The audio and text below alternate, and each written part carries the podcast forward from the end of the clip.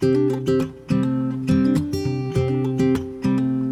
家好，欢迎来到宁夏路六十六号茶房，我是宁夏路的黄聪宁。大家好，我是陆夏佳路。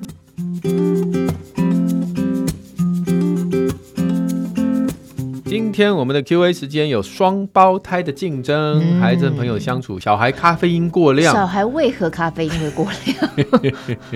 好了，还有这个什么打疫苗、涂佛的时候情绪会崩溃这样的一个小小的讨论哈。嗯、第一个，这个双胞胎蛮有意思的。对，爱吃爱喝爱历史的艾米，他在过去就有，我们就有那个念过他的留言嘛，嗯、他就是那位 L O L 这样子。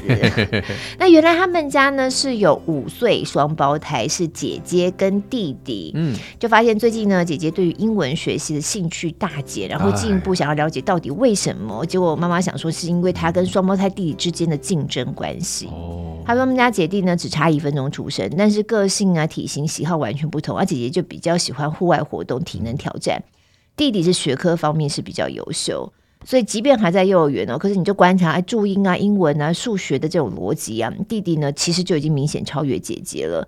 当然说姐姐弟弟两个擅长项目不同，妈妈也觉得很好啊，乐见其成啊。可是问题是，妈妈自己不比较，大人不比较，可是孩子自己就开始有比较之心了。嗯、姐姐就开始把弟弟视为假想敌。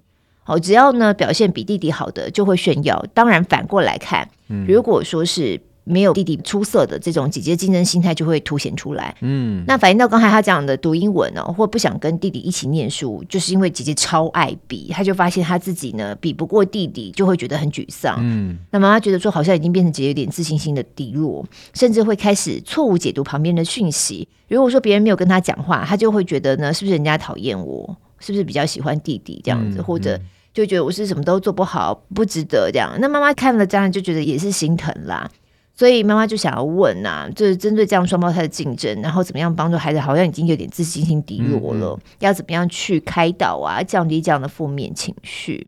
这个不是只有双胞胎、啊，我觉得年纪相近的手足都有这样的问题，嗯啊、因为我们也曾经有一段时间是碰到这样的困难，对，啊、对。然后一样是年纪比较小的，就是在学习吸收上面比较快，反应比较快，嗯。然后有一段时间也是一样英文，然后以前就觉得按、啊、年龄相近嘛，就把他们排一个一对二，反正老师来，然后两个一起上课，方便、简单、快这样。那个时候我印象好深刻哦，那英文老师呢，他在每一堂课的最后都会设计点小游戏，啊抢答呀，干嘛的啊？哦，那姐姐不行，姐姐就会很容易就脾气来翻桌或什么的。后来发现就是因为她常常输嘛，嗯，她就是来不及抢答，来不及，速度没有人家快，然后情绪就会反应上来哦，然后开始就会影响到学习本身，所以后来。知道他们会有这样子的问题的时候，我就是直接把他们分开处理了，不让他们在同一间教室里头。一直到蛮大发现，哎，姐姐这个部分过去了，对，才慢慢就是会安排他们，哎，先试试看有没有可能一对二再试试看，对，才慢慢哎就恢复到现在，其实也是有的时候是一对二的课程，对，嗯，所以你看。有的时候为了省钱，但是没有办法，为了省钱省事这样。因为你不比较，很多家长说我没有啊，我没有，但小孩自己会比。对，而且外面的人会比啊。而且像这种，尤其是你说，虽然他们俩只差一分钟出生双胞胎，但是你就是叫他姐姐，你就叫他弟弟啊，对他还是会觉得我年纪比较大一点点那种感觉。嗯嗯嗯嗯、所以你如果是被小的比过去的时候，那我觉得那个大的情绪反应，好像我还其实觉得能理解。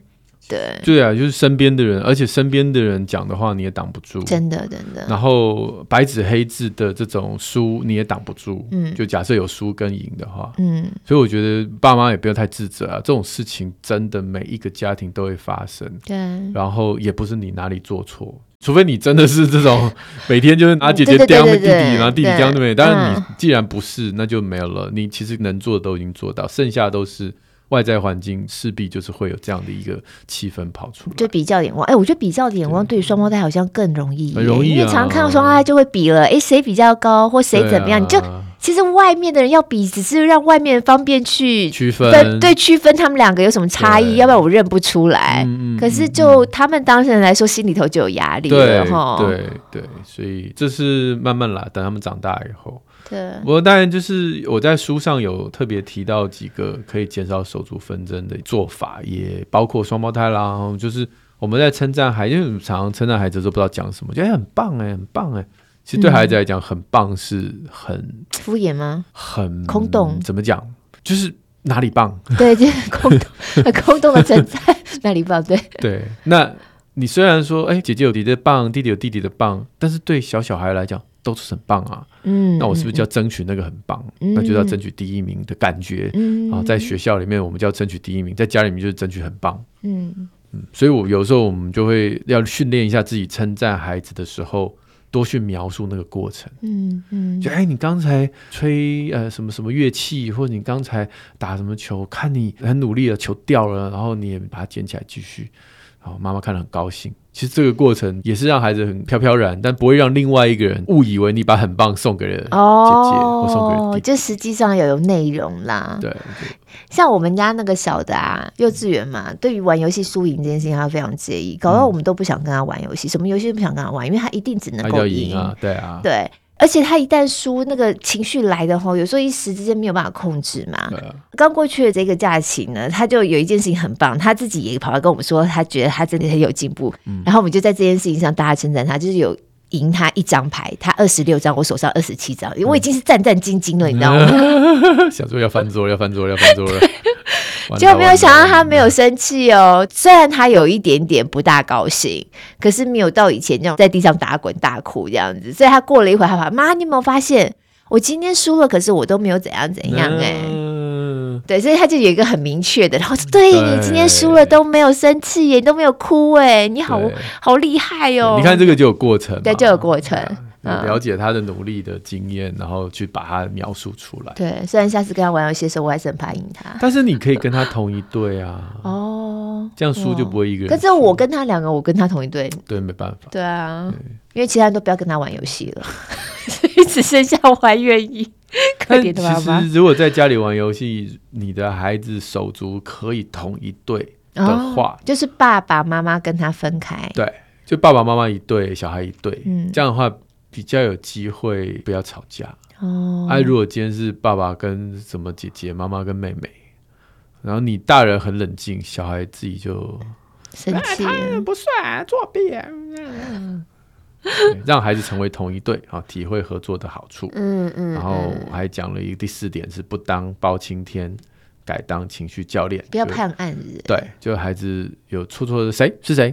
啊，哦，那一定就有一个对，一个错，还有那种连坐法的，对对对，那就是一定是手足就会失和，嗯，因为连坐法一定有一个被冤枉嘛，嗯嗯。嗯嗯，然后安排时间跟每个孩子单独约会，这也是一招，嗯，嗯，就如果今天手足之间要怎么样让他们和平相处的话，对，对，好。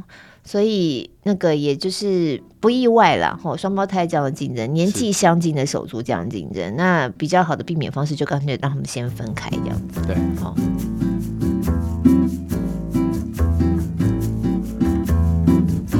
好，下面这一位是林英六七，嗯，他是针对灵性主妇的这一集哦，他大概蛮有感触的。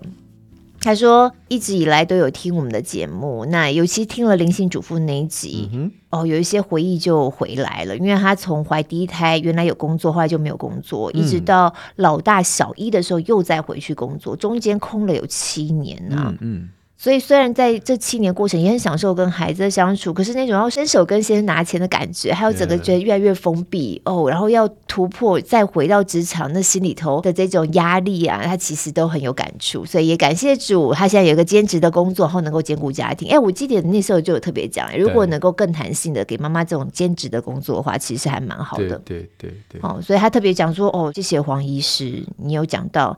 我的助理，我当时是这样子，对，但我只提供了一个工作机会，需要大家哦。最近在讲少子化这个议题，其实现在也越来越频繁听到了，也就是给家长更弹性的工时，对，这真的是很需要。好，他的困扰是说呢，他们家是两个儿子，一个生小五，一个生小二，哎，现在应该就是小五跟小二啦。嗯、那在教会有常常一起玩的朋友也是男孩，是小三。常常呢，两家也都会一起出去玩，或者到彼此家里玩。那后来就会发现说，他们家的兄弟会为了对方的那个男孩，有时候会吵架，就是到底谁要跟你要跟哥哥玩，还是要跟弟弟玩这样子。嗯、哦，有点像是三个人就在争宠。对对，不是说争宠了，就是争就是会对争玩伴。那因为先前暑假嘛，比较常邀那个小男孩到家里来玩，可能也熟了，那小孩会直接来到他们家，熟门熟路就去拿玩具，拿起来就玩，嗯、玩一玩呢，玩的开心之后，就大家也都觉得没什么事情嘛。可是过了几天，他们家的孩子去到对方家里玩，那他们家的孩子也拿了他的玩具。对方孩子呢就会就告状告状，对，对吧？就跟对方妈妈说啊，为什么他拿玩具都没有问我？然后这边妈妈就觉得嗯、呃、有点尴尬。来我们家也没问啊。对对对对对。然后后来就变成家长心里头可能有一些观察吧。他回去就会跟他们家孩子说：“那你如果下次对方要来的时候，不想要给对方玩的玩具，就不要拿出来玩呐、啊。”那他就觉得是不是妈妈这样教有没有太小心眼了？还是应该要怎么处理？这样子不会，本来就是啊。因为你不想要给对方玩玩具，就不要拿出来。对啊，对啊，对啊，对啊，小小孩就是这样啊，就是你要先让他有占有的安全感，他才会学会真诚的分享。嗯，啊，如果分享都是被强迫的那种没有安全感的分享，其实是很危险的，也有点道德绑架了。真的，真的。哦，另外一方面是有的时候，像这个孩子，因为都是小学了嘛，嗯，有的时候我不知道男生会不会，我们家女生是会，他们会互相送小礼物，嗯嗯，因为其实都不是花你们的钱买的，啊，都是爸爸妈妈花钱买的，啊，借花献佛就是了。对，后来我就会发现，你们如果要这样子互相交换小礼物，或是你要拿你的东西去送人家，或者你们都还是要问一下爸爸妈妈的想法，就是孩子之间的联谊跟互动。所以，包含你要不要拿你的玩具给你同学玩，甚至送你同学这种，我会这样跟小孩讲。哎，下次我把我最爱的爸爸送给你，那你一定没有很爱你爸爸。不过，刚刚讲到那个，就是别人家的孩子跟我们家的孩子在一起会挑拨离间这种事情，我其实没有这个讲什么啦，因为我们家小孩小的时候曾经处理这种状况是失败的经验哦，真的呀。嗯。嗯嗯因为你要让他们能够和谐相处，这个年纪我就必须随时随地跟着他们一起玩。哦，因为他们有这种要抢夺，就是三个人嘛，总是会有两个两个一个，两个一个，两个一个，而且有的时候人的本性就是会去欺负小的。哦，嗯，那小的可能是其中一个人的手足啊，那。对父母来讲，我们不希望你。就你怎么不保护着你的弟弟或妹妹呢？你怎么跟大家联合起来欺负？对对对对，其实孩子很无辜了，就好好好就起哄这样子。嗯嗯，那就变成说你要随时随地跟孩子一起，那这样的话就会有四个人，对不对？对。那你像我就可能跟最小的可以是一国啊，OK 啊，那这样孩子都玩得起来，不管玩什么东西都可以。嗯嗯，我很累啊。嗯。然后你就稍微抽离说：“哎，你们继续玩啊。”然后我我们大人去聊天，渐渐的那个小的就被 left out。哦。然后有的时候就会跑来那边缠你啊，缠东缠西啊。嗯。那你就知道他在那个团体以后他进不去。对啊，哦、甚至有的时候会无心的听到一些伤害我们家孩子的话，然后你那是别人家孩子讲，你又不好意思说什么。嗯嗯，嗯。所以后来我们真的真的，你做不到嘛，没有办法永远都陪着孩子一起玩。后来就减少往来是唯一的选项。对啊，有的时候就是真的看状况，就朋友来来去。虽然这样讲起来是有点伤心，可是我真的现在孩子已经都这么大了，就是我做家长这么多年，也不是第一次，不管是发生自己身上，或是看周遭的家庭，真的是会发生那种因为孩子的状况、孩子的争执，然后家长反目的那种。对，我觉得这到时候我们就是应该有个成熟度，就是孩子好相处的朋友，他的父母不见得跟我们好相处。孩子不好相处的朋友，也许我们跟他父母很好，那就把我们人际拆开了。真的，我后来就是跟我孩子这样讲，哎，就是说大人怎么样是大人的事情，可是你如果跟他们家的小孩，你们觉得相处得很愉快，我是觉得 OK 的。对。对，你们如果要约着出去玩呢、啊，甚至你要去他们家，他们来我们家，我们都 OK。不要因为大人的相处去影响到孩子。对，对，对，但相对的，好像有时候反而是孩子相处也很容易影响。要对，就是大家一定要好像两家人一起这样和乐融融，真的有时候做不到，就是做不到，你就承认吧。那如果说你跟那家大人，你们觉得相处的愉快，那或许你们可以安排一些活动，不一定要带着小孩啊。因为那个年纪，那时候对对，这个年纪有点难了，所以就是再大一点，再大一点，反正就大人自己约出来。对对对。不过也有一些家长，他的态度是让孩子自己处理啦，就说：“哎，对啊，人际本来就是会吵架，会怎样？然后你们孩子自己有有一天就可以找到一个平衡点。有些家长的态度是这样，嗯，但我觉得在少子化的现在很不容易。其实人的一生就朋友来来去去的，小孩这个阶段跟这个孩子好互动多，长大之后也很难说。你们如果能够维持一辈子的友谊，你们从小的时候就一直到长大都很好，那当然很棒啊。嗯嗯嗯嗯嗯、但好像也没有需要很强求。对，嗯，真的啊，就是我觉得少子化有差。每一个家庭，每一个孩子互动的方式都是很能力，对能力上面。然后，如果今天有那么十八个、十个孩子在一起，好像这种问题就会被冲淡。那对，好像你就这一坨不玩，然后就那一玩那坨，对对对。但是只有那种三个、四个，我觉得那很尴尬。嗯，就是你就必须要参与在其中，对，就算坐在那边也好。我常常扮演这个角色，哎，你说陪小孩玩。以前小孩小的时候。我不管去人家家，或者人家来我们家，或者出去，我到最后我都跟孩子坐在一起。哦，就我也不见得是你想要参入，我当然也不想要。好不容易出来要休息一下，但是你就是坐在那边，你就是想说，如果今天有什么冲突啊，或者是纷争，我可以第一时间稍微，就是我也不是要处罚谁，不是那个意思，就是哎、欸，稍微打哈哈。然后觉得我们来玩这个吧，这样子，然后把那个情绪冲淡掉。但你们家现在孩子也大了，就比较不需要。现在不用了，对啊，现在不用了。对啊，而且现在他们这种青少年的互动，真的也是。你处在那，你也很尴尬吧？他们也觉得他们对很厉害的耳机一戴，就好像一群青少年坐在一起，但彼此之间都没有什么互动，是可以的。如果他们不是很熟的话。哦，对对对对。那我们大人都会啊说，哎呀，跟你年纪差不多啊，我们就跟他玩一玩啊。然后最后就发现我们大人聊天一直聊聊，然后他们就是活在他们的自己的世界里，对，人人手上一手机，要不然就是看电视。然后整个聚会结束之后，其实也不太知道对方叫什么名字啊，就通通都不知道。真的不需要，他们就是觉得在同一个空间，我可以做自己的事。哎，我每次看到这样的画面，我都觉得有点傻逼。没关系啦，就是就是现代的世界就是这样。嗯，以前那样尬聊也是很烦。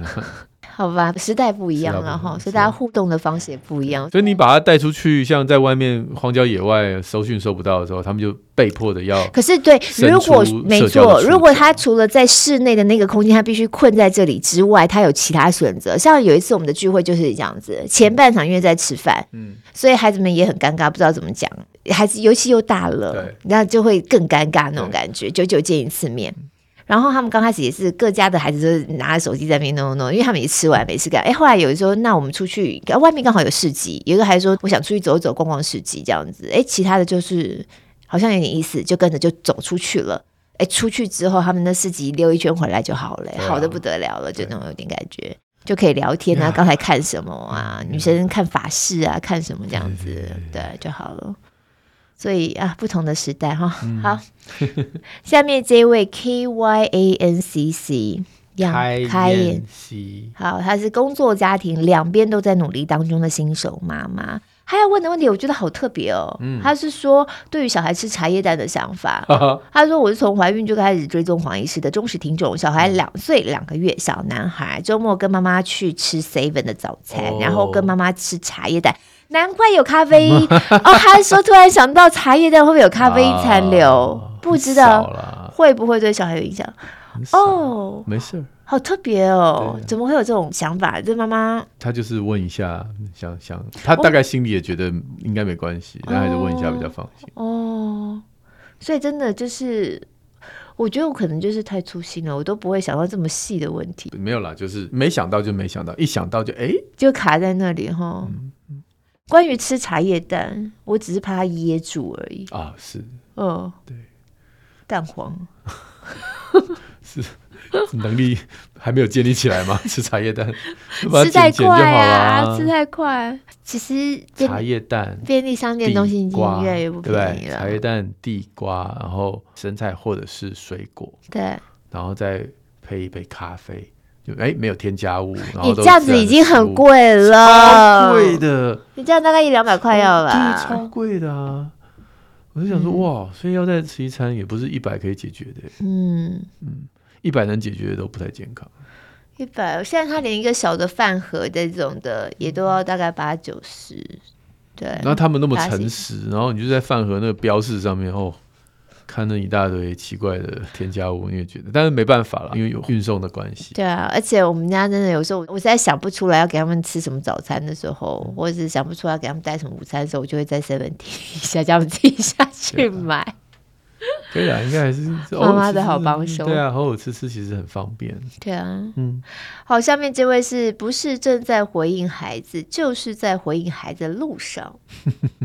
他说：“我们这是舒缓育儿焦虑感的优质节目，每个礼拜都很期待更新内容，常常就一边做家事一边听，觉得很舒压。那他要问是说，小孩两岁多，在最近的涂氟跟打疫苗都情绪很崩溃，要怎么办呢？而且他想得到的方法都试了，所以就觉得很沮丧。”像孩子要去涂氟呢，他就死都不肯张开嘴巴，用了各种方法，他就是会挡住自己的嘴巴，然后找各式各样的理由跟借口要离开诊所。嗯嗯。那在诊所沟通安抚了三个小时，哎，都还是没有用，哎，天哪！那打疫苗的时候，只要看到护理人员往外走，是不是要叫我？是不是要叫我？警戒心就很高。嗯 嗯他说：“妈妈就看着其他小孩啊，你就是当然小孩都不愿意打嘛。可是其他小孩，你要是诶稍微逼他一下，或是拿个贴纸给他交换一下，嗯嗯嗯，其他小孩都可以打完。所以妈妈就觉得非常羡慕这样子。所以有时候一想到带小孩涂氟打疫苗，就非常的焦虑跟无奈。希望可以不要每次去打个疫苗涂氟都要搞掉一整天，一整天呢，龟缸哎，太久了，真的。嗯，我是觉得我们小孩两岁多的时候，大家可以回想起来，对于不管是打针啊、涂氟啊，我可以理解那个恐惧跟紧张，所以我才会写那个绘本嘛。对。然后我比较强调就是。事先的预备会比当下安抚来的重要。嗯，其实当下如果安抚了大概十五分钟、二十分钟无效，你就可以回家了。就已经不要再弄了。对，三小时没有意义。嗯，就表示他没有准备好嘛。那对医护人员来讲，现在是大家都很和善了。以前现在也没什么耐心哎，没什么耐心啊。嗯，对啊。哎，打疫苗痛能够知道打针吗？涂佛嘴巴张开也不痛啊。他觉得那味道很恶心啊。哦，味道。嗯嗯嗯，那怎么办呢？事先预备，所以事先预备，嗯，然后呃，甚至去诊所多看几次，看人家打针，哦、或者是看人家涂佛。如果那会不会是不好的经验？看人家打针都会哇哇哭着出来，的，对好恐怖，大家都哭成这样。但其实不会，你会看到大家都觉得好像小孩打针一定会哭，对不对？其实还好。大部分都是打当下，哎哎哎，然后出来就好，就一下子而已。对，那屠佛更不用讲，如果你一个乖乖配合，两秒就结束了。我觉得这个事前先多带他去看几次，蛮有效的，尤其在看牙，因为我们家那个最小的啊，嗯、其实他。就是小小孩的看牙状况，他是最好的。对，因为就是先前他都跟着姐姐去，嗯嗯、然后他就是看姐姐，姐姐坐在上面，嘴巴张开的时候，他就站在旁边一直看，一直看这样子，然后头凑得很近，近到都挡住那个牙医生那个光，你知道吧？旁边一点这样子，他就这样一直看，一直看这样，看一下，哎、欸，好像轮到他了，他就。对，还好这样，所以现在很多牙医师也都采取这招啊。嗯，就你去看他第一次，他就让你玩那个喷喷啊，玩那个水啊，然后就放你回家了。对对对对对。然后第二次去看，哎，是上次那个喷喷你还记得吗？然后就再给他示范一下，还有吹气都呲这样，然后就放你回家。然后两次都不知道去干嘛这样，然后认识一下那个牙医叔叔或牙医姐姐这样子。嗯。然后甚至有给他看一下。他涂佛的东西，哦，然后就上面又画什么水蜜桃啊什么的，然后有个狗口味啦，对，然后就是你回去想一想啊，下次要用什么口味告诉我这样，嗯，啊，我觉得当一个孩子这个地方很安全的时候，他比较能够接受你帮我的安排，比较熟悉了，所以就多去几次，对，然后很讨厌的就是只要有人破坏了那个信任感，嗯，就结束了，哦。我的病人常常啊，从小看到白袍都不怕，嗯，因为我不会对他们怎样啊。然后你看到有一天他突然进来开始扒着门大哭，你就知道他去看别的医生，别的医生了。对，就是他被抽过鼻子哦。只要被那个白袍抽过一次鼻子，而且他们都很热心，的想把你抽得干干净净。嗯，之后看到白袍就受不了，就他已经忘了我是如此的温柔跟和善。跟你的整间没有那个仪器啊，没有，但他们无法分辨啊，两岁都无法分辨，我都还要双手一摊说：“你看我什么都没有。”但他们很害怕，而且我觉得有的时候家长可能也是帮凶，就是那个时候他可能就是要逃，然后把他抓回来，是帮忙架住，对对，然后说不会，这个根本又没怎样，然后一点都不痛之类的，那被骗过一次。哦，你你只要骗过一次，下次要信任你就很难，很难。嗯嗯。嗯，所以不要骗，真的。那你预备心除了去诊所之外，还要看绘本啊？哦，看绘本。像你看，为什么我那一本是说打针会痛？对对对对，对。但是它痛到什么程度？这只有这么痛，有一个天花板让你自己盖。对。所以你可以让孩子去感受一下，那这样的痛你可以接受吗？嗯、比如说你捏他，用叉子戳一戳啊，好、嗯哦、让他身上有一点疼痛感，这样的痛你能接受吗？嗯嗯好、那打针大概就是这么痛，或比他再痛一点点。嗯、那不要太恶心，说什么就跟蚊子叮一样，没有一根针 像蚊子叮一样好吗？就他的确是就有戳进去的感觉、嗯，那就是一定有某种程度的疼痛感。嗯，那让他知道。之后，他至少他的害怕会有个天花板。对对对，嗯、然后适度的转移注意力是一定要，像现在的友善医院一定都会有什么 iPad 啊，哦，就让他看 iPad，然后给你扎下去。在家里就演练啊，就是说我们打针的时候，我会拿出 iPad，然后你要看哪一个影片，我们都先准备好，嗯，然后事后会立刻给你一个什么饮料或什么的。就是好喝的水果汁什么的，就是他喜欢的东西。我那时候真的有准备那个纯果汁的软糖给我小孩。哦，你从从来都不喜欢给小孩吃，因为他们平常不吃糖嘛。对。那我知道现在买得到嘛，就是它就是甜而已啦。对。但是它就是糖，然后果汁这样子，嗯、然后就是明胶什么鬼的。然后我就准备好，我说这个很高级的软糖啊，你看我们就是留给你打针的时候吃这样。哦，所以他就是打完针至少可以立刻得到一个奖赏。其实这招对于大一点孩子有效哎，我们家那个国小高年级的、啊嗯，他有一次因为他看牙齿要预备做矫正嘛、嗯，就是要弄那个牙膜嘛。哎，我没有想到那对他来说这么可怕的一件事情，嗯、因为他就是很敏感呐、啊，对，又味道又弄得很里面那样子。哇，后来他要做，他都快吓死了。嗯嗯嗯、然后他就说：“那我可以听音乐吗？”嗯。对，他就会自己拿耳机塞住，然后听音乐，听他喜欢的音乐，对，啊、对，然后去让自己的注意力转移到那个音乐上面。嗯嗯、对，所以你知道对大人有效。如果你自己很怕看牙的话，对对对。那其实国外还有很多跟打针相关的一些器具，器具，嗯，比如说国外很流行一种冰冰的蜜蜂，它其实是一个机器，嗯，然后它就会冰冰的，然后在你身上震，滋滋滋滋滋。震完不就麻麻的吗？对对对对对。那你其实可以在家里示范，比如说你用叉子轻轻戳它，会不会痛？哎、欸，会痛哎、欸。然后你就给它蜜蜂震震震震震，因为你知道震动久了那个块就麻麻的。对对对对。然后你再用叉子戳它，你看，哎、欸，没感觉。我说对，这个蜜蜂就这个功能哦。所以他就是滋滋滋滋滋滋滋，然后拿下来的时候消毒就可以直接打。哦。我其实之前想要代理，几年前，因为想说，哎、欸，台湾没有，后来发现有，已经有人代理，只是没在卖。没在卖、嗯，后来有了，后来就我在医院看到，我就哎，这个我以前很喜欢哦、呃，大概有已经那个代理商有在工作了，哦、他可能代理很多东西，这个东西卖不好还是不卖了吧？我在猜了，I don't know。你刚刚讲说打针器具，我还以为是什么皮带把它绑起来，你怎么老是想到这种东西？让他不要挣扎，嘴巴要塞一个那个毛巾，好恐怖，我真的吓死他。对啊 oh, okay. 所以这个是一些可以跟医生讨论的啊，不要急，嗯，哎，因为你涂佛玩一个礼拜，玩两个礼拜，玩一个月涂佛也不怎样。对，其实两岁多好像疫苗也是。对，孩子稍微大一点点，等到进到幼儿园的时候，像我们孩子在幼儿园，他也是固定会有牙医师涂氟。那那个环境，我觉得对孩子来说就是一个熟悉的环境嘛。也不是像在诊所有听到那种很多器械钻牙齿的声音，听到他们也很害怕。然后每个小朋友轮番进，他就看前面小朋友嘴巴张开，就这样接受。我觉得我们家孩子就很接受，很接受涂氟这件事，所以可能不急也是蛮好的。嗯，嗯，然后只要不是太崩溃，适度的约束对打针的医护人员是好的。也就是说，我们抓只是让你快一点，嗯嗯嗯，而不是要束缚你，嗯，哦、被绑住了啊，放开这样没有，就是说只是让你快一点。那其实，如果你今天把孩子轻轻的抱的，然后预备，然后你稍微有一点力气，有一点力气，啪啪一下就打完了。对对啊，刚才那个蜜蜂也才震完，然后什么冰冰的也才冰完，嗯嗯，嗯，啪啪哎。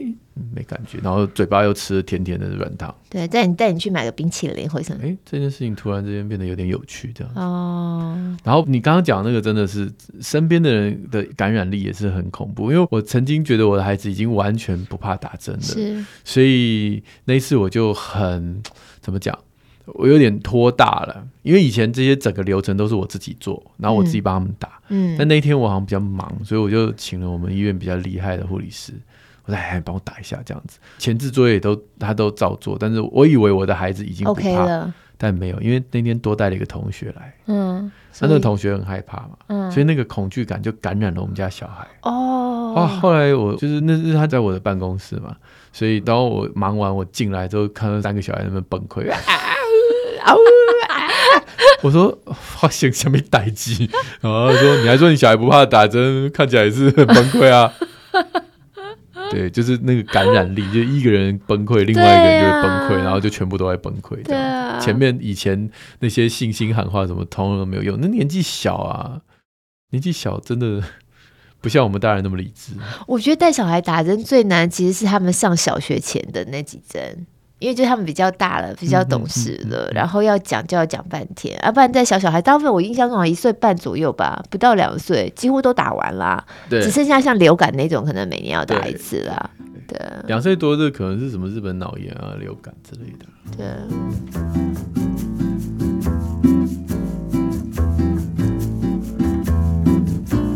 哇，那接下来就是鸡汤嘞。好的，开心。Debra 一三五七九，嗯，好，他说个人非常喜欢巨大危机那集的内容，就是在讲台海议题的那个，是是是是，嗯，我们是不是最后会走到那个争论节目的？大家回想那么好，我现在知道为什么争论节目这么的，他那个随随便便做一做都很。哎、欸，争论节目就是有一群人很爱看的啊，超爱看的，而且那一群人其实还不少人。而且你看那些争论的人单飞之后，他自己创个人的 YouTube 品牌，立刻也都是。每一集都是六万、八万、十万这样子的，就有 follower 啊，对呀、啊，就是固定会锁住他。像你看，你很清楚，就是妈妈们或者是家长，家里尤其有小小孩的新生父母，就盯你就盯得很紧。可是，在我们的话题就没有办法像争论这么的吸睛，然后每一集都吸引到，比如十万人、八万人这样看。政治真的是有点意思啊，他总是你不同的角度切入，就会有不同的观察嘛。嗯、所以为什么那种阴谋论啊什么，在这里面很容易做情绪的煽动啊，因为他天天看，然后他很容易做我群跟他群的那个线的切分。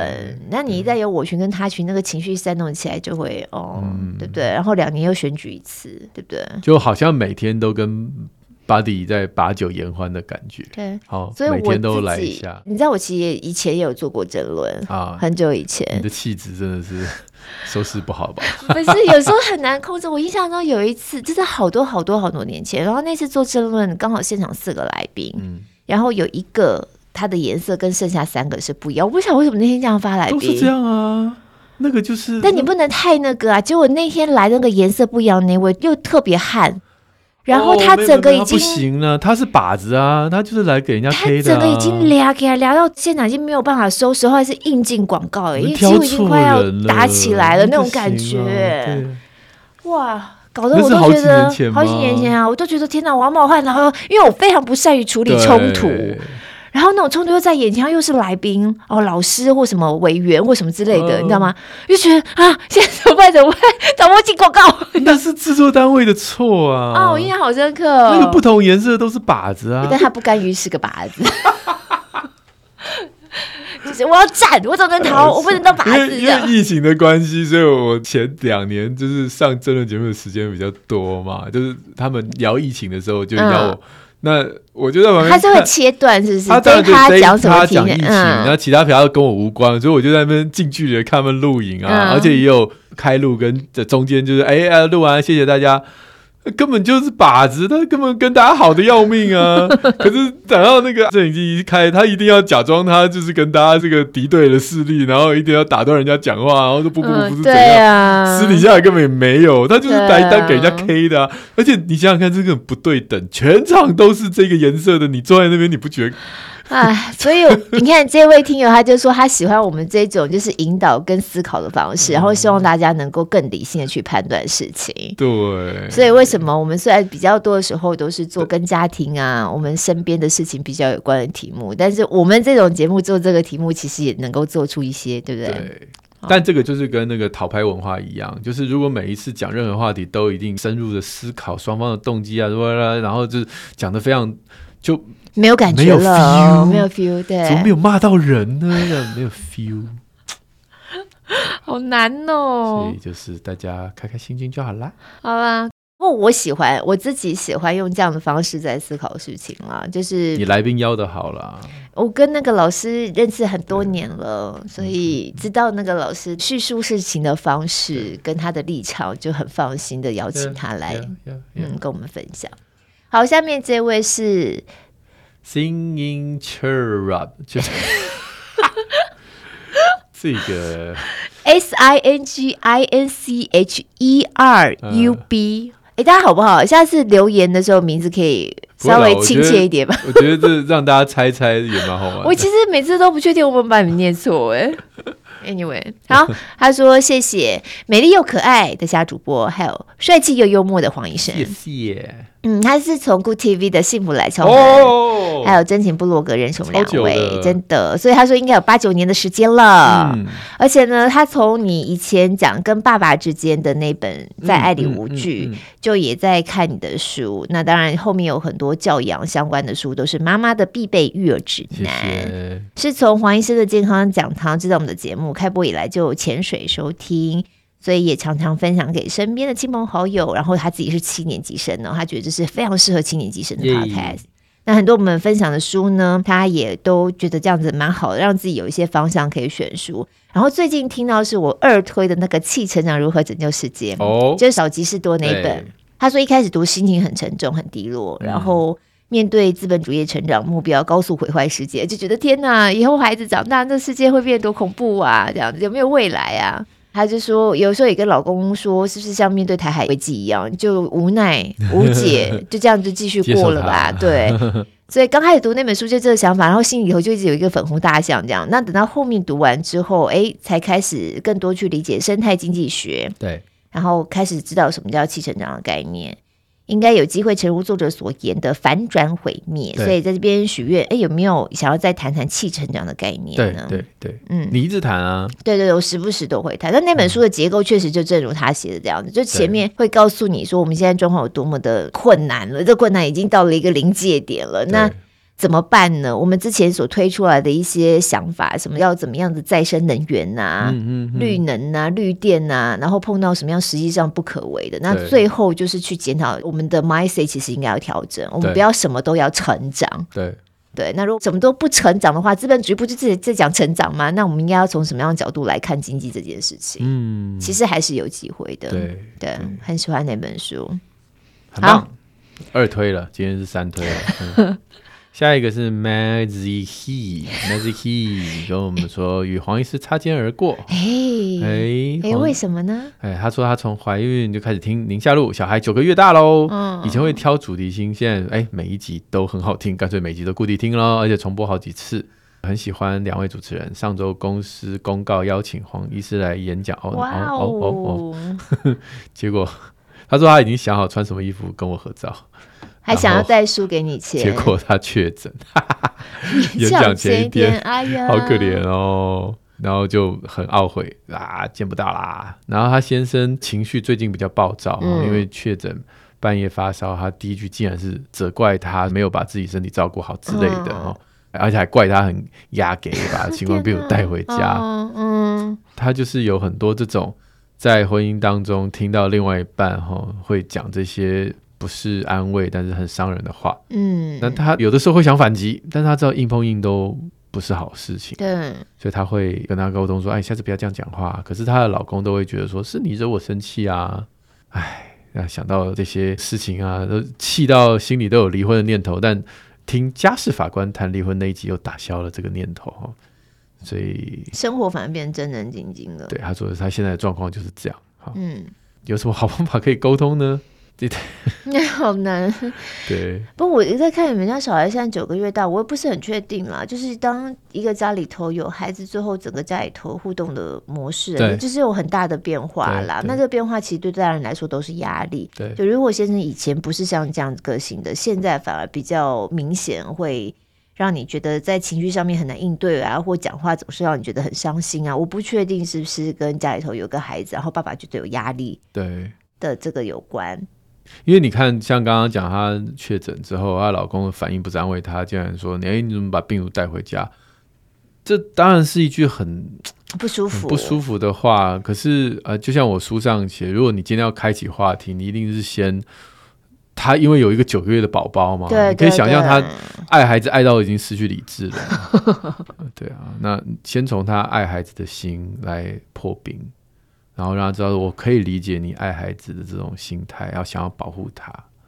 但是，那后面等他情绪冷静的时候，你可以告诉他这句话到底有多伤人。对啊，我觉得夫妻之间这种还是呃，有的时候等到情绪过了之后，还是必须要拿出来讲啦。啊、因为你如果症结的核心老是搁在那边不谈的话，嗯嗯嗯、其实 久了总是你你没有办法，你到底要压到自己要到什么程度呢？这这长久之计，这不是一个办法。所以可能在比较缓和的状态，还是试着能够聊一聊。对。对，那就是还是重复我那句话啦，就是先从对方的善意出发点来解读，那个善意可能是为了孩子好，为了家庭好，为了经济的状况而烦恼焦虑，这个可能有一些正面的一些话语可以当做破冰，然后让对方觉得说，我的确在同理你现在心里的困境压力，但是就像刚刚露露讲，你的不舒服还是要在这个破冰之后，对，要告诉他，但是这样对我讲话是非常不舒服的，嗯嗯，对，而且甚至要设下界限。嗯，对，就是我不会跟你大吵，但是如果下次又碰到类似的状况，我可能需要自己一个人冷静一下。对，就是为婚姻立界限那本书嘛，我们讲过好多遍了。你那一讲又让我想到，他其实就在讲说，要立界限这个过程一定是不舒服的啦。对啊，但是那个不舒服是对婚姻本身是有帮助的。对，对，嗯，好。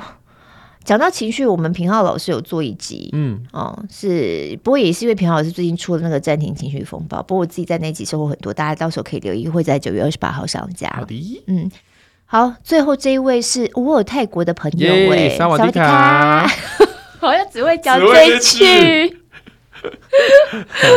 舒雅，他这种节目真的很实用，很好听。他自己在国外育儿，所以很高兴有这个节目可以提供他很多实用而且跟得上时代的知识，嗯，让我可以随时去更新自己的观念，而且不孤单。谢谢你们的陪伴，太棒啦！哎，不知道泰国的这个台湾人多不多？我不确定啊，我只是觉得泰国菜好好吃哦。很爱耶，很爱。然后我有去一个泰国阿姨那边做按摩嘛，她就是一个小小自己的工作室啊。然后那个阿姨其实哦也很会煮，然后每次煮都是叫我们说我们要不要去拿一点这样。哦，好喜欢吃泰国菜哦，超爱。呀，好啊！我说泰国台湾人都不多，然后你讲泰国菜很好吃，完全是你口水擦一擦好吗？好了，不过我们也不晓得了。好啊，跟我们分享一下在泰国的生活。哎，真的，真的，真的，育儿上面一定有很多国家都有很不一样的状态。嗯嗯，而且说到不同的育儿文化，我倒觉得反而我们比较常听到的会是什么美国啊、欧洲，因为比较多朋友会去那边嘛。倒不晓得泰国在育儿上面。我以前爱家好医生有访问过韩国的，嗯嗯，还有日本。嗯，就是就是那种嫁来台湾的，还是嫁过去的，就是大概类似这样的，就是也是异国婚姻这样子，很好玩哎、欸。嗯，对，他们对孩子的，尤其是那个着凉这件事情，着凉态度很不一样哦，真的、哦嗯，他们都觉得要就是。天气冷，就是要让孩子感受一下哦、嗯，不见得会就是包的像粽子一样哦。哎，不过日本、韩国冷起来真冷，对，就感受一下，嗯、感受一下。泰国比较没有这个问题吧？泰国就是吃辣，小孩吃辣，吃辣有什么关系呢？从小就吃啊，自己想出生就吃，对啊，好。我们不公开社团的团友已经有到五千人了耶！撒花对，然后我们要那个借着品浩老师的新书呢，我们就顺便一下，顺便一下就办了一个活动，这样子。嗯，听友留言实在太踊跃了啊！所以这个活动除了抽品浩老师的新书《暂停情绪风暴》之外，哈，小编就争取加码抽品浩老师在亲子天下出版另外一本《心理韧性》，这本也很好。对对，所以总共是五本啦，两本《暂停情绪风暴》，然后三本《心理韧性》，我们就抽了五位听友。出来，嗯，这五位分别是，就这里啊，这里啊，我们这五位是 Nico 陈，我刚刚是 drum 那个 drum 叫什么？哦哦哦，你在做音效是不是？你以为我是在 巴？我想说，哎，你怎么没有看到？这上面不是有写名字吗？恭喜这五位听友，很没 枪，很没默契耶。Nicole Chen，恭喜 Xuan Lu，圆圆的世界，Xuan Chen，哇，还有出正耀，耶，啊，证书会随机赠送，啊，这一天应该会收到了。对对对，然后我我们很努力的做出营销，希望大家有感觉到开心，好吗？好，也欢迎大家加我们不开社团，时不时都会有一些证书活动，或以后有什么样的活动我也不知道。我们小编有很多创意的，有很多的听友交流，互相打气。好书大家就送一送，推一下这个人气，这样子。对啊，好，连接一样在我们的节目资讯栏里，或者哎，现在你只要脸书搜寻，你加入六十六号茶坊 Podcast 就可以找到了哦。棒哦！那最后也提醒大家，Apple Podcast 或 Spotify 听的朋友，能够帮我们五星赞一下，许愿池持续开放当中。我们下周三空中再会喽，拜拜。拜拜。